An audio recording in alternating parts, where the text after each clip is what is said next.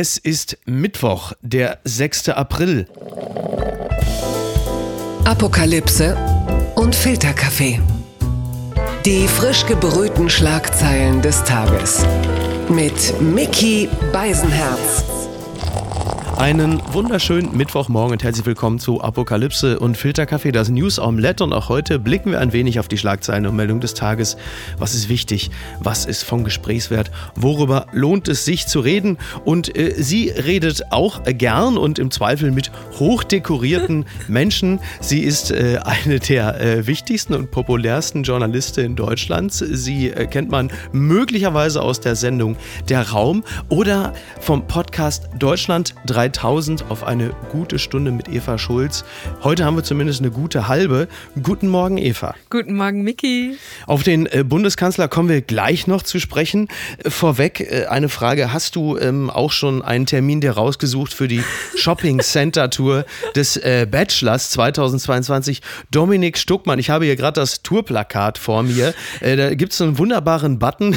da steht drauf, nach kurzer Zeit schon eine enorme Nachfrage. Das finde ich toll. Ja, ich, du, ich liebe ja Shopping Center. Ne? Also ja. ich bin wirklich ein Fan von Shopping Malls. Ich habe mal so Stadtentwicklung studiert und da ah. mich gerne stundenlang dort aufgehalten und einfach nur beobachtet, wie die so funktionieren. Ja. Das heißt, ich würde auch eine Podcast-Folge ohne den Bachelor einfach in einem Shopping Center aufzeichnen. Da ist so viel zu erzählen und so zu beobachten. Das ist richtig spannend. Ja. Wenn er dann da auch noch vorbeiläuft, ich glaube, zehn Minuten Interview ja. kriegt man mit ihm bestimmt voll. Ich, ich denke schon, der Mann tut viel für die Stadtentwicklung, unter anderem in Laatzen, Heilbronn, Neu-Ulm oder Dienstlaken. Das ist ja die Stadt, die seit dem Wegzug vom äh, Wendler ja insgesamt ja ohnehin auch ein äh, relatives kulturelles Vakuum erfährt. Also das kann er füllen.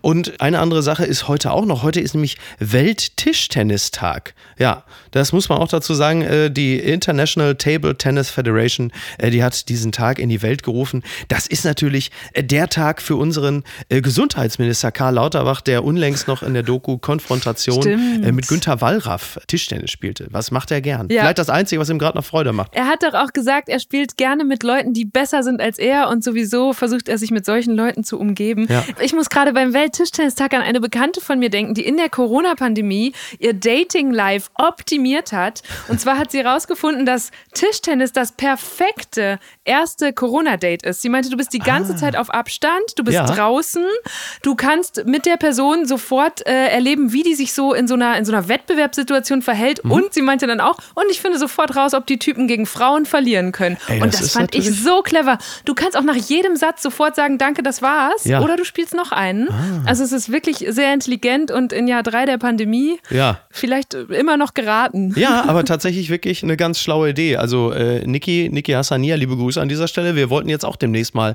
irgendwo an irgendeinen einen Tisch. Ich habe übrigens gesehen, bei, äh, von Fendi gibt es ein relativ günstiges äh, Tischtennis-Pleckenset für 1400 hm. Euro. Das muss es einem doch wert ja, sein. Ja, gönn oder? dir, gönn dir, Micky.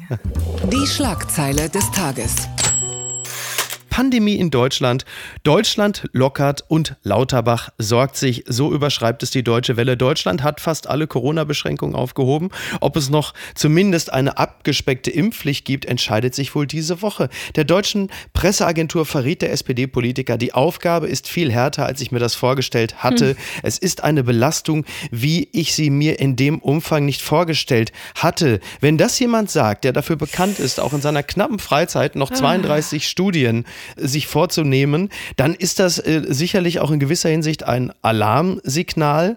Dieser Karl Lauterbach muss ja jetzt nun sehr viele Dinge verantworten, äh, die Aufhebung der meisten Beschränkungen und jetzt ja auch noch zum 1. Mai das Ende der Quarantäne für Menschen, die sich mit dem Gott, Virus ja. angesteckt haben. Ja. Also du hast ja gerade schon gesagt, Karl Lauterbach hat gesagt, er stellt sich gerne an eine Tischtennisplatte mit Menschen, äh, die besser sind als er. Ist auf der anderen Seite äh, Marco Buschmann von der FDP, der Justizminister, wer, wer steht Twitter. Boah, ja, ich ehrlich gesagt, man hat ja in der Kommunikation dieses Ministers das Gefühl, er schlägt, die, er versucht die ganze Zeit sich selbst zu schlagen. Ne? Also mhm. da ist einerseits der, der früher in der Opposition war, der Mann, der Epidemiologe, ja. und der sagt, okay, Long Covid, Leute, und tragt die Maske weiter und es ist Eigenverantwortung. Und auf der anderen Seite sagt er jetzt, jetzt auch noch. Ja, genau, das meine ich ja. Das ist die eine Seite und auf der anderen Seite ist ja der Minister, der sagt, ich kriege das rechtlich nicht mehr durchgesetzt. Ich mhm. habe einen Koalitionspartner, der mich das nicht machen lässt. Ja. Und ich glaube, diese zwei Rollen bekommt er gerade richtig, richtig schlecht vereint. Und das merkt man mhm. eben insbesondere seinen Erklärversuchen an, die ja immer wieder scheitern, ne? wo wir davor stehen und sagen, ja,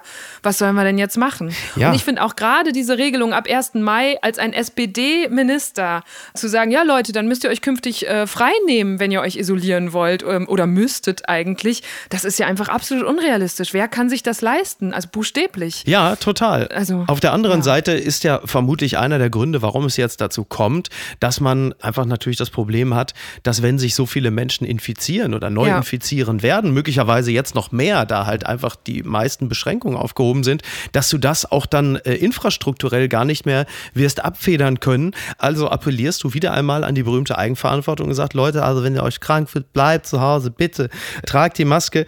Das ist halt so, ne? Und was ich ja sehr amüsant finde, ist, dass halt jetzt natürlich bei Twitter, dass jetzt die ganzen äh, Großaccounts, die ihn alle immer gefeiert haben und abgekultet mhm. haben, die äh, senken jetzt alle öffentlich auch den Daumen. und äh, man hatte das Gefühl, wenn das so weitergeht, dann kann RTL bei der Passion äh, in Essen gleich Karl Lauterbach kreuzigen. Das dauert ja nicht mehr lange, aber Realpolitik ist halt nicht Scientology. Nee. Also Heiligenverehrung ist halt in diesem Zusammenhang wirklich überhaupt nicht angebracht. Und äh, Karl Lauterbach, der natürlich nach wie vor ein ehrenhafter Mann ist, ist halt komplett in der Realpolitik angekommen und ist jetzt so eine Art Harvey Dent der Ampel, also der äh, Staatsanwalt aus Batman. Ne? Da gibt es ja dieses Zitat: You either die a hero or you see yourself become the villain. Ja. Und jetzt ist Karl Lauterbach plötzlich auf der anderen Seite. Ja. Unangenehm. Ja, sehr unangenehm und vor allem natürlich diese Aussage mit der Eigenverantwortung. Ob das jetzt auch das ist, was hängen bleibt. Mein Eindruck ist, das Signal das da gerade ankommt, ist eher, ja, Corona ist jetzt nicht mehr so schlimm, geht ruhig raus, geht nochmal schnell einkaufen, wenn ihr euch gerade frisch infiziert habt. Und das ist einfach, ja, äh, gruselig. Ich hatte bisher, ich habe wirklich noch Glück gehabt, ich hatte es noch nicht. Mhm. Ich werde auch schon weiter mit meiner Maske einkaufen gehen, aber ich habe das Gefühl, jetzt gerade bin ich nicht mehr wirklich geschützt, wenn das jetzt losgeht, also in drei Wochen. Ja, wahrscheinlich nicht mehr in dem Maße. Ne? Also ja. klar, also man hat ja jetzt auch für sich festgestellt, dass die Aufhebung der bundesweiten Maskenpflicht die wird ja dadurch begründet, dass die zwar sehr ansteckende, aber im Verlauf milde Omikron-Variante des Virus das zulässt. Mit einer neuen Virusvariante könnte sich das wieder ändern. Klar, es ist dieses mit dem Virus leben, mhm. weil das Virus nicht mehr so schlimm ist wie Delta, Alpha oder der Wildtyp. Das ist ja statistisch ja auch belegt. Das ist ja völlig klar. Also man macht jetzt eine Rechnung, ab wann können wir uns das ja. bis zu einem gewissen Grad leisten, damit zu leben. Dass da nicht alle mit überleben werden, ist allerdings auch klar. Das ja. ist logisch. Das, ja, und das und ist ja etwas, was in der Diskussion auch absolut in den Hintergrund gerückt ist, ne? wie viele Menschen immer noch mit oder an dieser Infektion oder dem Virus sterben. Das äh, habe ich mir auch heute erst nochmal so überlegt, dass das jetzt mhm. einfach eine neue allgemeine Todesursache wird, mit der genau. wir wahrscheinlich noch Jahre uns immer wieder rumschlagen werden. Das wird jetzt normal sein, dass ja. insbesondere ältere Menschen, ja, die sind dann an Corona gestorben. Und das finde ich, mhm traurig. Also das kriegen wir auch nicht mehr anders gelöst, fürchte ich. Das fürchte ich auch. Also ist absolut, es ist traurig, aber wir werden es, also zumindest solange wir Omikron haben, mhm. auch nicht mehr anders gelöst bekommen. Sollte es nochmal eine schlimmere Variante geben, was wir nicht hoffen, dann gibt es eh auch wieder ganz andere Maßnahmen und andere Reaktionen darauf. Und dann ist ja immer noch das Thema Impfpflicht in der Luft. Die gibt es derzeit natürlich sowieso schon mal gar nicht, weil Omikron das auch rechtlich gar nicht rechtfertigt. Aber möglicherweise gibt es ja zum Herbst nochmal eine andere, äh, entweder eine eine andere Variante oder eine andere Variante der Impfpflicht. Derzeit sieht es ja so ein bisschen so aus, als gäbe es irgendwann demnächst eine Impfpflicht für alle ab 60, wenn sie in den letzten drei Jahren auf Dornumasil einen Apfelbaum 50 Schritte südlich eines alten Indianerfriedhofs gepflanzt haben. Ah, also irgendwann, ja. ja. Ich glaube schon nicht mehr so richtig an die Impfpflicht. Also, dass wir die noch äh, umgesetzt bekommen. Mhm. Immerhin macht man das gerade mal mit, nee, kann man auch nicht mehr sagen, mit ein bisschen Vorlaufen. Habe ich jetzt gerade gedacht, weil du sagst, vielleicht im Herbst. ja. Aber eigentlich hätten wir die schon letzten Herbst gebraucht. Genau. Das ist wirklich, äh, nee. Ja. Heute vor 30 Jahren wurden übrigens Bosnien und Herzegowina als unabhängiger Staat anerkannt, woraufhin sich äh, der Schwerpunkt des jugoslawischen Bürgerkriegs nach Bosnien verlegt hat. Und ich sage das natürlich deshalb, weil man sich gerade dieser Tage so hm. wahnsinnig unangenehm an all das erinnert fühlt. Blattgold. Agrarexporte. Putin droht Europäern wegen Gazprom mit Vergeltung. Das zitiert der Spiegel. Eine Gazprom-Tochter soll vorerst von der Bundesnetzagentur verwaltet werden. Neben Öl liefert Russland aber auch Getreide nach Europa. Putin kündigte an, ein Auge auf Agrarexporte in feindliche Länder zu haben. Putin sagte bei einem Treffen, das im Fernsehen übertragen wurde, eine Drohung mit der Verstaatlichung russischer Anlagen sei ein zweischneidiges Schwert. Er kündigte auch an, dass angesichts der weltweiten Lebensmittelknappheit die russischen Lieferungen Bevölkerung, insbesondere an, Zitat, feindliche Länder genau überwacht werden müssten. Tja, und da sind wir jetzt wieder. Ne? Es ist halt, äh, es hängt alles irgendwie zusammen. Ja. Ja, das ist wirklich äh, das, was dieser Krieg und auch die Pandemie, also es sind so viele Dilemmata, in denen wir gerade stecken und die aber immer diese großen globalen Zusammenhänge so exemplarisch zeigen. Das finde ich auch ja, äh, faszinierend ist das falsche Wort. Erschreckend und faszinierend zugleich äh, an diesen ganzen Sanktionsmechanismen, die wir da gerade diskutieren, umgesetzt sehen oder eben auch nicht umgesetzt sehen. Genau, du hast dann eine Welternährungskrise, die natürlich droht aufgrund der gestoppten äh, Getreideexporte mhm. beziehungsweise dann Importe und halt eben natürlich auch das in Deutschland gerade heftigst thematisierte Energieembargo. Ja, ne? Da hast du dann ja. unter anderem jemanden wie zum Beispiel Norbert Röttgen von der CDU, der jetzt in einer Position Schäuble ist, wie, auch. Ja, Schäuble auch, aber so, die sind in so einer Position wie damals Lauterbach, so beim Thema Corona, wo man merkte, mhm. so von außen, also Lauterbach war nicht ganz außen, aber relativ außen, sitzt du da und sagst, naja, das müssen wir jetzt machen, aber du bist halt nicht in Regierungsverantwortung, während Ökonomen sagen, Leute, unterschätzt das nicht. Die Folgen können dramatisch sein. Ja. Also eine Lösung hat man jetzt auch nicht direkt parat, weil einerseits möchte man natürlich so hart, also jetzt wir als Bürgerinnen und Bürger, wir wünschen uns natürlich die härtestmöglichen Sanktionen, aber die wenigsten wissen, was das dann letzten Endes halt eben auch für Deutschland bedeutet in ja. letzter Instanz. Das wollte ich gerade sagen. Tun wir das wirklich? Weil das ist ja genau auch wieder ein Dilemma. Ne? Du möchtest so gut wie möglich irgendwie mithelfen oder man man möchte, dass unser Staat so gut wie möglich mithilft, irgendwie einem Ende des Krieges entgegenzukommen. Aber gleichzeitig haben glaube ich, die wenigsten von uns eine klare Vorstellung der Auswirkungen, eben weil das ja auch so schwer zu modellieren ist. Ich habe gestern ein spannendes Stück gelesen von Rico Grimm, den kennst du vielleicht auch, ein Journalist, ja, der, der äh, für die Krautreporter ja. schreibt ja, genau. und immer so richtig ja. gut auch, auch die großen Zusammenhänge durchleuchtet und so neue Perspektiven bringt. Und der hat sich jetzt mal angeguckt, was bringen Sanktionen eigentlich? Hat auch mit Forschenden dazu gesprochen, die ihm gesagt haben, kein Krieg wurde je aus Geldgründen beendet. Und gerade solche Sanktionen, wie wir sie gerade verhängen, mhm. das sind zwar die schlimmsten, die die seit Jahrzehnten verhängt wurden. Gleichzeitig kommen sie uns natürlich recht billig, weil Deutschland bisher wenig darunter leidet.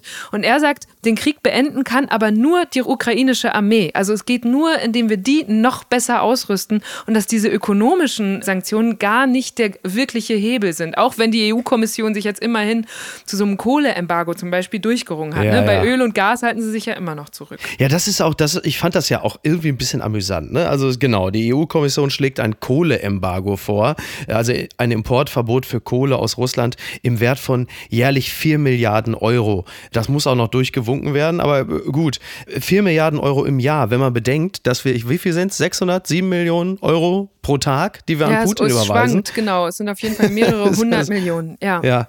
Ja, und, und das, was wir da an Sanktionen jetzt gerade mit Putin machen, das fühlt sich, also es gibt ja übrigens auch immer die Sätze auch aus den USA, äh, wir werden noch schärfere Sanktionen machen. Also ja. sind noch schärfere Sanktionen, wo man denkt, äh, Moment was mal, denn? ich dachte, ihr hättet schon ja. alles ausgeschöpft. Was denn noch? Und äh, das ist jetzt gerade, was so an Sanktionen äh, da äh, Putin widerfährt, das für immer für mich so ein bisschen, dass man ja sagt, du kommst nicht mehr in den Club rein nur wenn du deine Kappe abnimmst. Und dann nimmt er die Kappe ab und sagt, okay, dann marschiere ich da weiter rein. Also es wirkt alles insgesamt jetzt nicht so wahnsinnig überzeugend, was da bislang an Sanktionen gefahren wird, aber auch durchaus nachvollziehbar. Ich will das gar nicht verurteilen. Ich verstehe mhm. schon diese Dilemmasituation, in der man da steckt. Ja. Und was ich derzeit wirklich mit dem größten Amüsement zur Kenntnis nehme, ist dieses unisono vorgetragene, egal ob Schwesig oder Gysi oder andere, wir haben uns in Putin getäuscht. Der letzte, der es jetzt gesagt hat, war äh, Steinmeier Meier. Ne? Da, in dem Zusammenhang äh, gibt es dann auch kein Ich, sondern ein, also das Wir gewinnt. Also immer, wenn man die Verantwortung gerne auf, ja,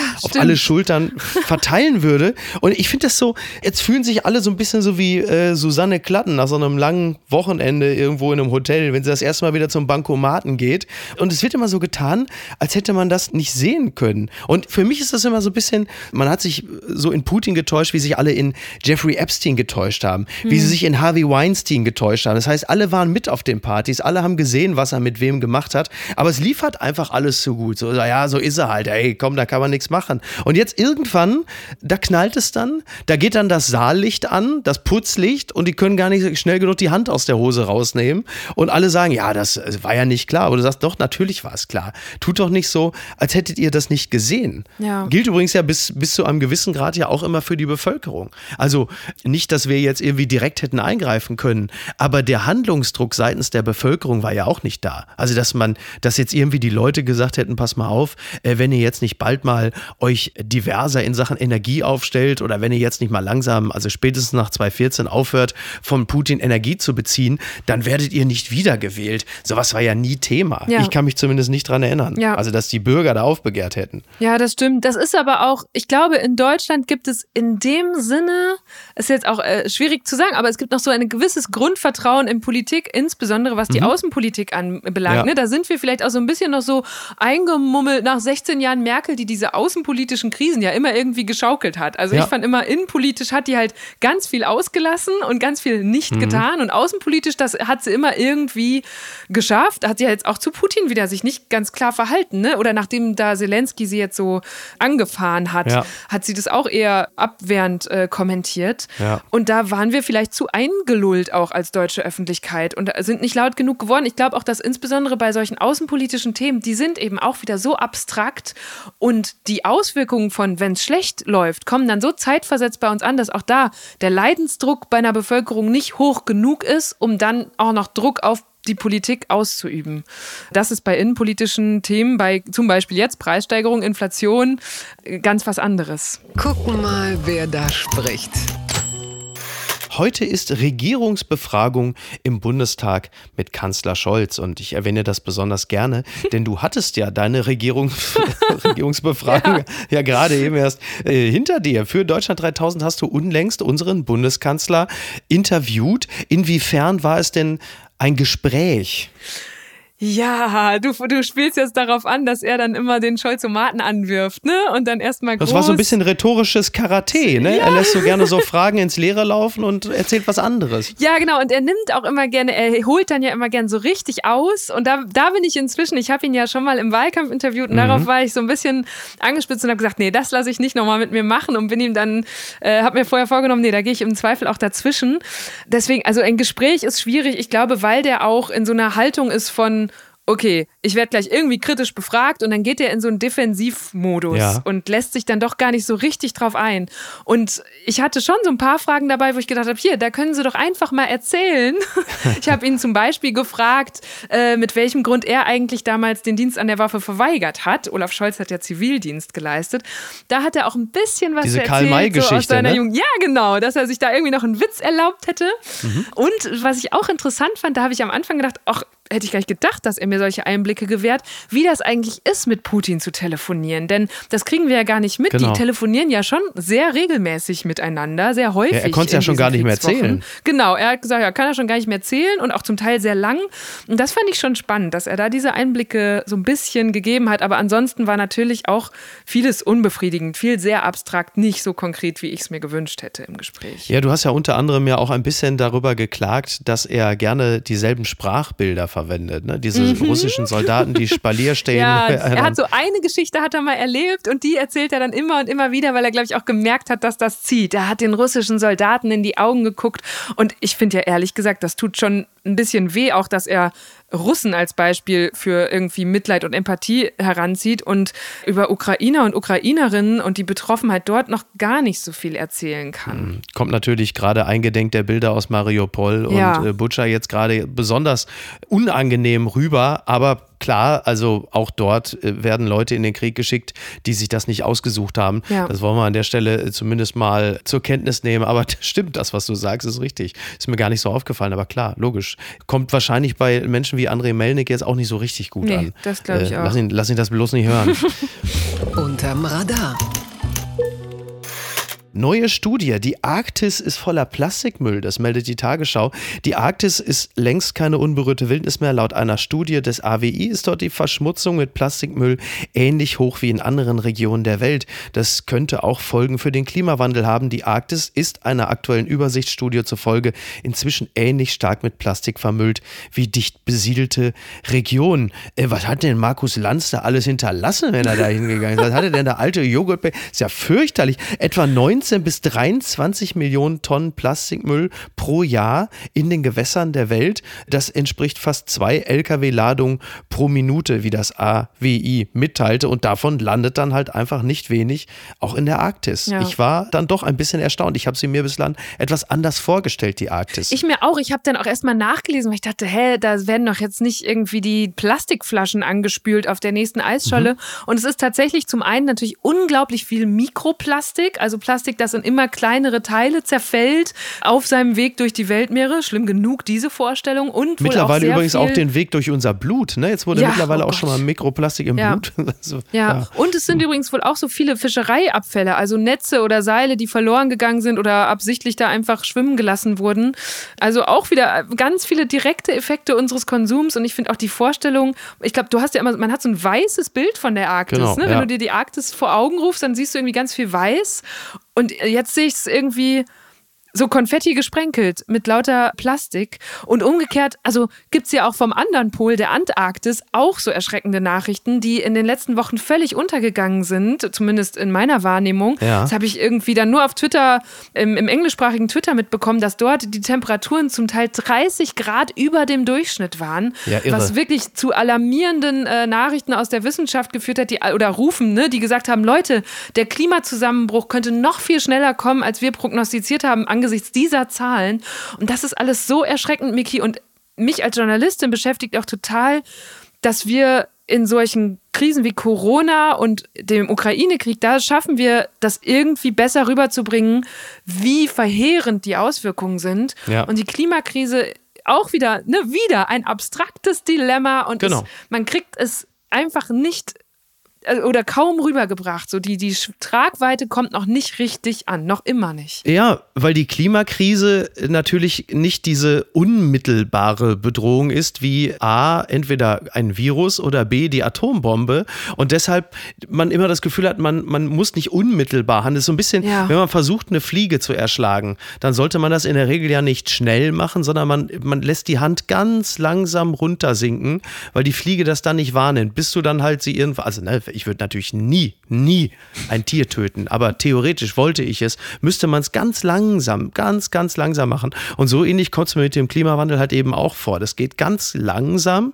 und wir bemerken es deshalb eben nicht. Ja. Und was, was ich so absurd finde anhand der gesamten Situation ist, dass wir gerade jetzt aufgrund der nuklearen Bedrohung aus Russland, aufgrund der neuen, heftigeren Kriegssituation, hast du jetzt plötzlich alle Länder, die sich aufrüsten, also sich jetzt quasi so steroidmäßig jetzt alle äh, aufpumpen, um sich gegenseitig abzuschrecken ja. und stecken die ganze Manpower, ja. die ganzen geistigen und auch monetären Kapazitäten in Aufrüstung, um sich gegenseitig abzuschrecken und eigentlich ja, ja nur in erster Linie ihre, sagen wir mal, geostrategische Ruhe zu haben, während eigentlich diese ganzen Ressourcen verwendet werden müssten, um den Klimawandel zu stoppen. Und irgendwann wirst du in ein paar Jahren da sitzen und sagst, ja, jetzt sind wir sicher vor, in Anführungsstrichen, dem Russen oder äh, weil jetzt irgendwann noch der Pakistani durchdreht und dann hast du halt einfach von der ganz anderen Seite, äh, rumpst dir halt einfach komplett die Erde um die Ohren und du sagst, ja, da hätten wir vielleicht auch noch mal ein Auge drauf halten können. Mhm. Es ist schon,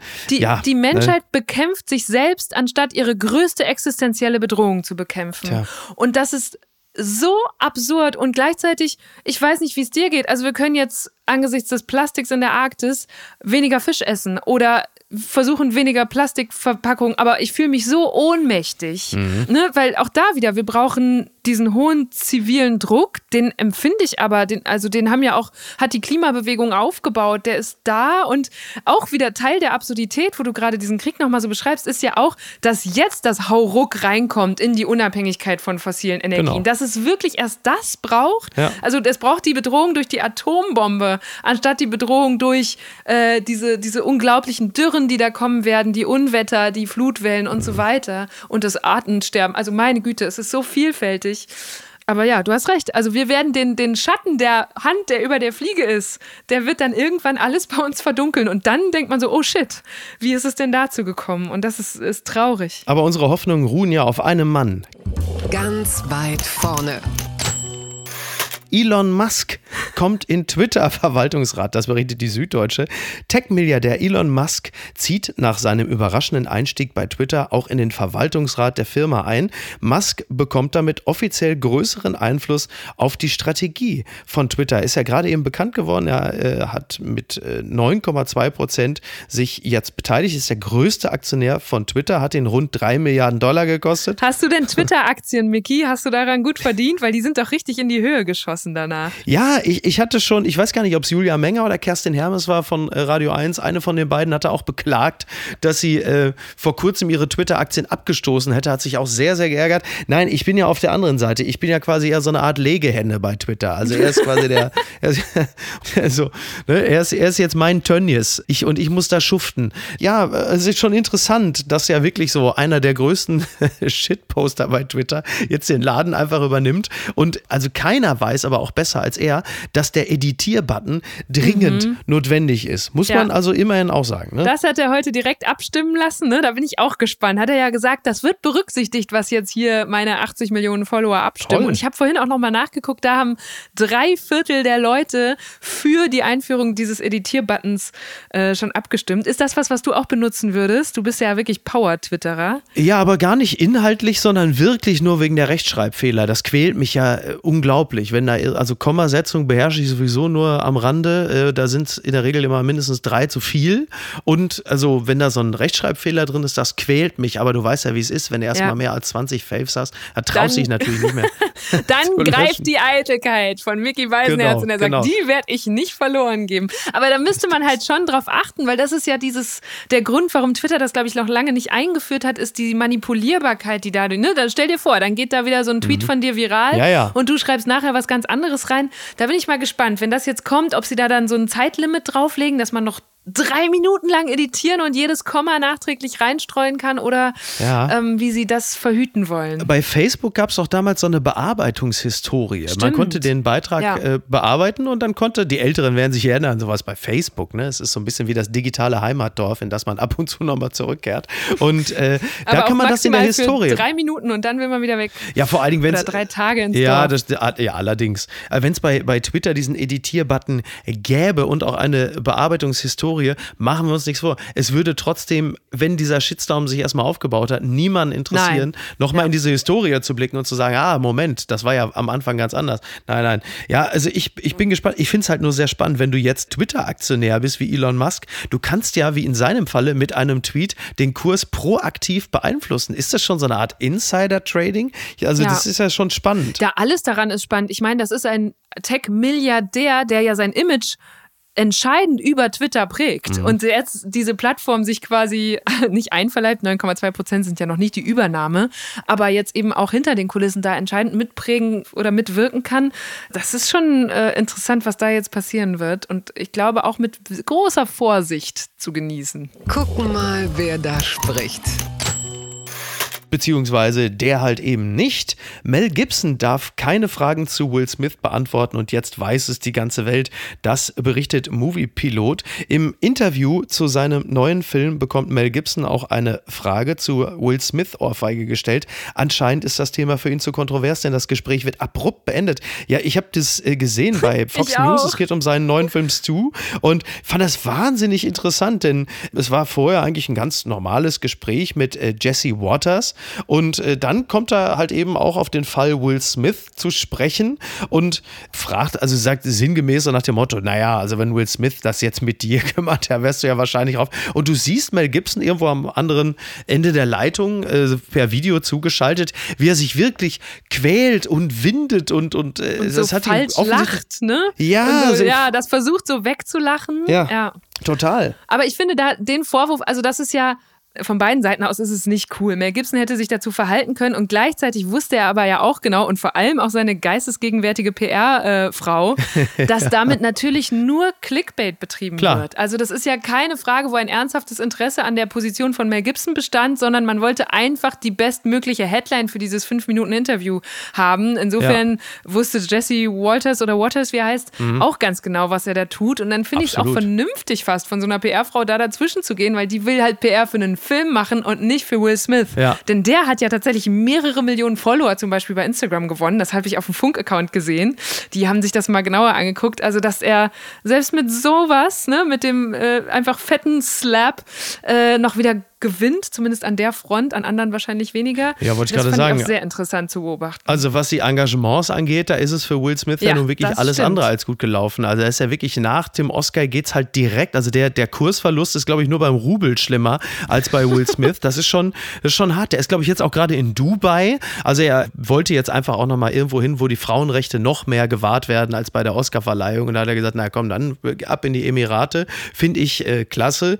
Äh, bei Mel Gibson finde ich es schade. Ich hätte noch gerne noch eine Frage beantwortet gehabt zur israelischen Siedlungspolitik. Aber es war dann leider bei Mel Gibson alles nicht mehr möglich. Oder zum Aber Grammy dann- von Louis C.K. Oh, komm, Oh, lass doch einfach alles nochmal durchgehen. Stimmt, stimmt. Sehr gut. Ja, aber andererseits, also du hast natürlich recht, es wäre Clickbait, äh, ist es ja jetzt in gewisser Hinsicht dann trotzdem auch Ja, geworden. stimmt. Aber du, am Ende ist das Ergebnis doch eine ganz ähnliche Situation wie in dieser Nacht bei den Oscars, dass es für beide irgendwie jetzt eine unangenehme Situation ist, die da viral geht. Für beide Seiten. Was ist denn da schiefgelaufen? Kurz vor Ostern Salmonellen, Kinderüberraschungseier zurückgerufen. Das berichtet die BZ. Wegen mehr als 60 Fällen von Salmonellenerkrankungen in Großbritannien hat Ferrero knapp zwei Wochen vor Ostern einige Chargen an Kinderüberraschungseiern zurückgerufen. Äh, kleiner Tipp, es sind keine wirklichen Eier. ich, dachte, ich wusste gar nicht, dass man von Ü-Eiern auch Salmonellen kriegen kann. Ich dachte, es geht wirklich nur bei richtigen, aber da scheint offensichtlich irgendwie noch in gewisser Hinsicht irgendwas Echtes drin zu sein. Ja, eine echte Überraschung auf jeden Fall. das ist allerdings wahr, ja. Ja, da kann man sich dann an Ostern fast genauso fühlen wie Jesus. Also zumindest, also es schmerzt halt einfach in einer gewissen Regel. Also die wurden dann halt jetzt zurückgezogen. Das war in Großbritannien echt etwa 63 Menschen, vor allem kleine Kinder, waren halt an einer Salmonelleninfektion erkrankt. Also da muss man ja auch sagen, also wenn du in Großbritannien, wenn dir schlecht wird von Essen, dann muss es schon wirklich, also sehr, sehr, sehr schlecht sein. Und ähm, ja, also ich kann jetzt aber Entwarnung geben. Also die Chargen wurden zurückgezogen, die Gesundheitsgefahr ist gebannt. Jetzt werden äh, Kinder davon kriegen keine Salmonellen mehr. Jetzt werden sie nur noch fettleibig und kriegen Karies. Also von daher können wir also alle ganz beruhigt sein. Es ist äh, die Geschichte geht gut aus. Ne? Frohe Ostern. Frohe Ostern. Eva, ich danke dir ganz herzlich. Das hat mir sehr viel Spaß gemacht. Mir das auch. machen wir wieder. Genau, jetzt erstmal einen schönen Mittwoch dir. Und ja, dann hoffentlich bis ganz bald. Danke, dass ich wieder dabei sein durfte. Jederzeit gerne und ich äh, beschließe mit den Worten meiner Frau: This too shall pass. Das geht auch vorbei. Mach's gut. Bis denn. Tschüss. Ciao, ciao. Tschüss. Apokalypse und Filtercafé ist eine Studio Bummens Produktion mit freundlicher Unterstützung der Florida Entertainment. Redaktion Niki Hassania. Executive Producer Tobias Baukhage. Produktion Hanna Marahiel. Ton und Schnitt Niki Fränking. Neue Episoden gibt es immer montags, mittwochs, freitags und samstags. Überall, wo es Podcasts gibt.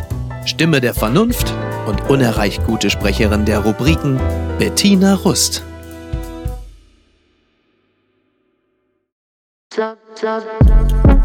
Buh, Stefanie Giesinger hier. Mit mir habt ihr nicht gerechnet, oder? Ich bin nur kurz hier, um euch über meinen Podcast zu erzählen, G-Spot. Bei dem spreche ich über alle möglichen Themen, wie zum Beispiel Sex, Feminismus, Beziehungen und auch vergangene Beziehungen. In der aktuellen Folge spreche ich mit meinem Ex-Partner Markus Butler über alles, was wir so erlebt haben, was wir vielleicht sogar bereuen, wie wir uns jetzt fühlen, wie wir Liebe sehen und was wir uns für die Zukunft wünschen. Also, falls ihr Lust habt reinzuhören, würde ich mich sehr freuen. Bis dann!